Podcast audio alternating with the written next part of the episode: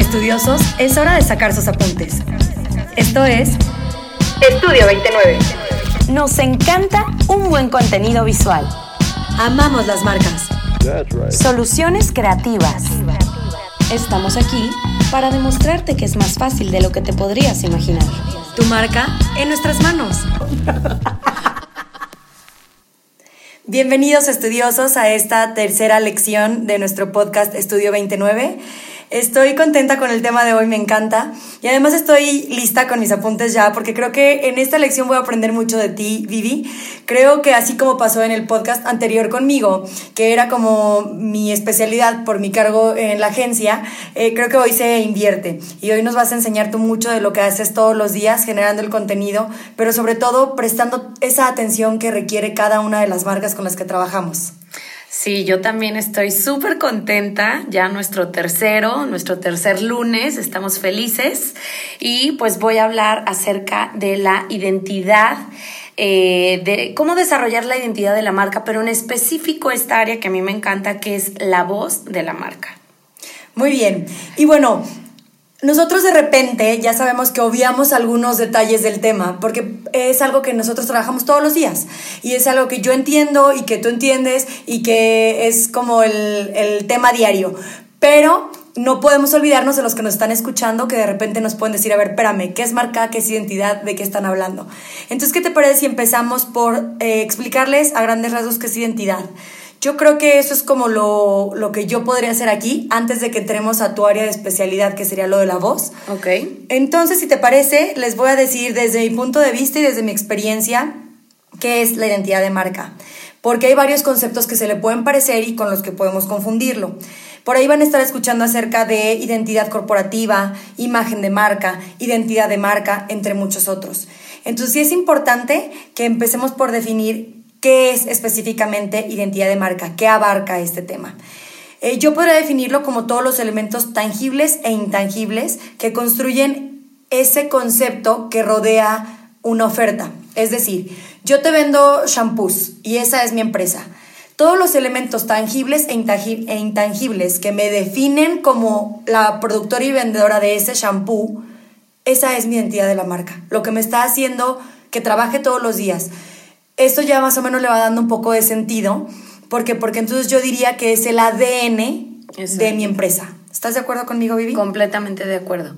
Y bueno, hablando con respecto de la voz, eh, bueno, decimos que cada vez que hablamos, escribimos, diseñamos, respondemos incluso o lanzamos alguna...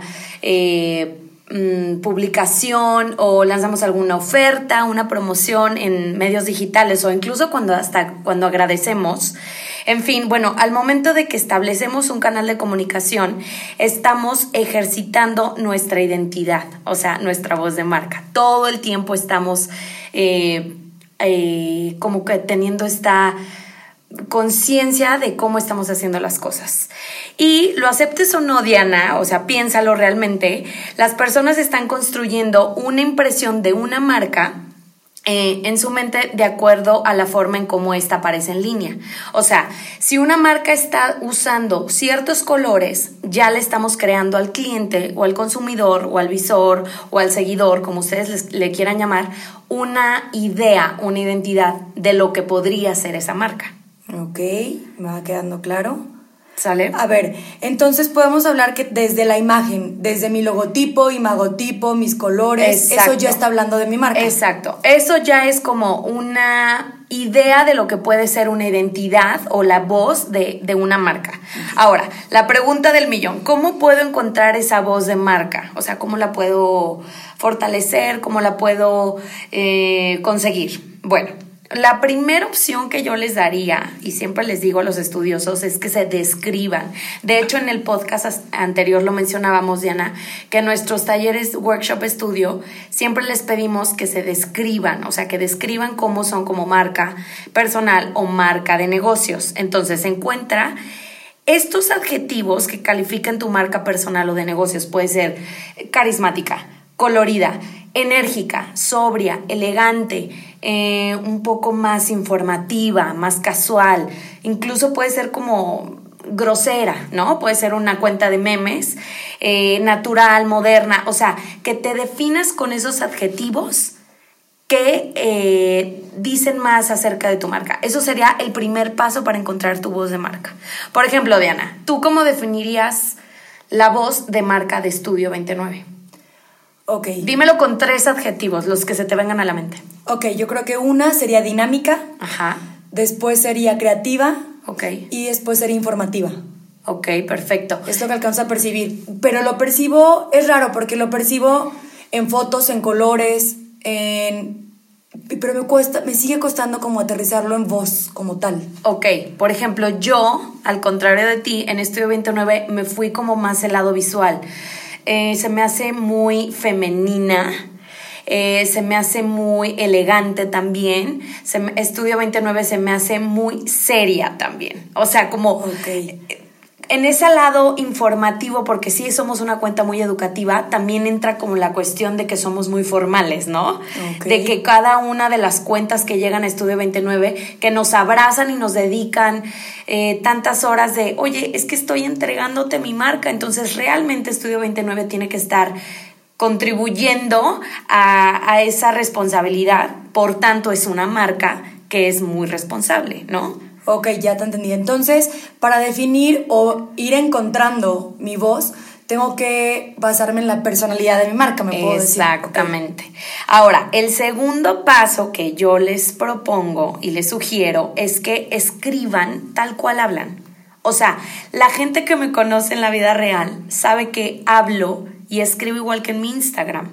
Estoy hablando ya de marcas como más personales. Por ejemplo, Viviana Cardona, que es ajeno a Estudio 29, sí hay una cierta relación entre quién es Viviana y qué es Estudio 29 porque una da la otra, ¿me expliqué?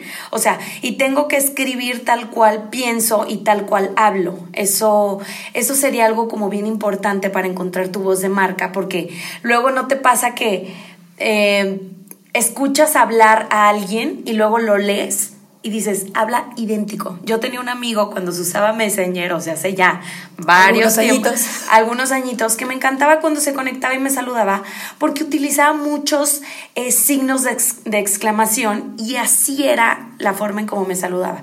Entonces había congruencia. Si él fuera una marca, hubiera sido súper congruente con la voz de su marca porque habla idéntico a la forma en cómo escribe. Ok, y lo platicábamos también en el post- podcast anterior, que es parte de que la gente crea en tu marca. Exacto. Esta parte que dice, ah, sí es coherente la persona, lo que me dice, cómo me lo dice, si hay cierta coherencia, si está todo en armonía, entonces das, siempre es como ese granito de confianza en tu. Exactamente, lo, lo crees, o sea, se ve genuino. Y bueno, por otro lado, también eh, me parece que es importante decirles que, recomendarles que escriban como si fueran ustedes el cliente, no el dueño. O sea, mm, se entiende lo que dices o está siendo muy técnico. A veces a nosotros, de hecho, en los primeros podcasts nos decían que estamos siendo un poquito técnicas porque se nos olvida y damos por hecho muchas palabras que para nosotros son como el pan de cada día y los damos por, por hecho. Entonces, siempre ponernos en el lugar del cliente nos va a ayudar a, a saber si el mensaje está siendo claro, que es lo más importante. Lejos de sonar como muy pomposas, hay que ser muy fáciles. La información tiene que ser accesible porque aparte estamos en un mundo eh, digital que es tan rápido que lo que menos queremos es de, ajá, ¿y qué tenía que decir con esta palabra? Entonces ya me salí de Instagram para buscar en, el, en Google la, la definición de esta palabra, entonces ahí se vuelve un poquito más tedioso, ¿no? El, proceso de, de la información. Claro, y perdón que te interrumpa rápido. ¿Te acuerdas que lo revisábamos nada más antes de preparar uno de nuestros talleres? Que en el mundo en donde nos están bombardeando todo el tiempo con tanta información de todo tipo, a todas horas, en todas las plataformas, te quedas con la que es más digerible. Exacto. Con la que entra rápido, la captas rápido, la entiendes y dices, órale, te entendí perfecto. Con esa información y con esos perfiles con los que te casas. Entonces creo que por ahí va un poquito lo que nos estás explicando de, sé claro, olvídate ya ahorita de si sonaste súper pro con tu vocabulario, sino si estás siendo claro y realmente tu cliente está entendiendo el mensaje. Exacto. De hecho, cada vez que tú escribes acerca de ti, pierdes la oportunidad de conectar con el cliente. O sea, si escribes acerca de ti sin pensar en el cliente, aquí el, el punto importante es qué es lo que quiere mi cliente para satisfacerlo, porque a fin de cuentas una marca no va a poder sustentarse, no va a poder subsistir si no es por, la, por los clientes. Entonces, siempre pensando en ellos antes que nosotros, ¿no? Y encontrar ese equilibrio, como lo mencionaba en el podcast anterior, de qué es lo que quiero transmitir, qué es lo que quiero dar y qué es lo que el cliente quiere recibir de mí.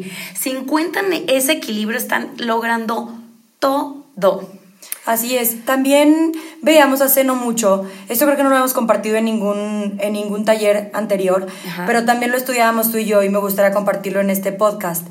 Mm, antes las marcas no se preocupaban mucho por tener bien desarrollado cada uno de estos puntos. Identidad de marca, identidad corporativa, imagen, voz, eh, misión, visión, valores, ideología, filosofía. Y esto era porque mientras yo como empresa te entregara tu producto o tu servicio funcional, estaba del otro lado porque yo ya estaba generando ventas y tú ya estabas pagándome por eso. Pero ahora la audiencia cada vez está más involucrada con las marcas a las que les va a comprar. Ahora ya no te creo si no me demuestras que eres una marca socialmente responsable. Entonces, si no me lo demuestras, no te lo creo, no te consumo. Exacto. Ya no te creo que te importa el medio ambiente. Entonces, como no me lo demuestras, no te consumo. Sí. Entonces, ahora las marcas tienen que dedicar este espacio a realmente tener definida su identidad, mm, su imagen, su logotipo, su filosofía, para que el día que la audiencia lo pida o no lo pida, sea 100% transparente, decir, esta soy yo como empresa, así funciono, así trabajo, y entonces te convenzo de que me compres. No, y aparte el momento de que tú compartes como empresa cada una de las, de las características que tú acabas de mencionar, puede que con algún cliente empates emocionalmente, ¿no? Por ejemplo, puede que X marca no me interese, pero se responsabiliza por cierto tipo de gente que a mí me encanta, ah, digo, ya conecté en, en, esa emoción, en ese nivel ya, ya tengo una afinidad con esa marca y puede que hasta cambies la forma de ver de esa empresa o de esa, de esa institución, ¿no? Me encanta un ejemplo que tú das mucho en los workshops, que les dices que no somos unilaterales. Y esto a veces se nos olvida cuando estamos trabajando como marcas, como que lo sabemos cuando como persona, pero no como marcas. Y va de la mano con lo que mencionas a mí me pasa con muchos restaurantes, por ejemplo, que a lo mejor no soy fan de su comida, pero me encanta la decoración. Entonces, el ir a la decoración y sentarme ahí... Ya conecto contigo. Y, por ejemplo, me, pasa con marcas de, de skincare que no, no sé, no suelo hacerme tan seguido los faciales, pero eh, están en contra de hacer las pruebas con animales y venden puros eh, productos orgánicos. Y, entonces digo, ya, me siento empática con esa marca y ya las prefiero sobre otras. Exacto, y es bien importante siempre mostrar todos los lados de tu empresa porque tú no sabes que cualquier persona que te esté siguiendo pueda conectar contigo en cualquier nivel y estás perdiendo oportunidades por no mostrar todos tus lados. Y bueno, regresando a las recomendaciones, la última que yo les tengo y esa es yo creo que mi favorita es la consistencia, Diana.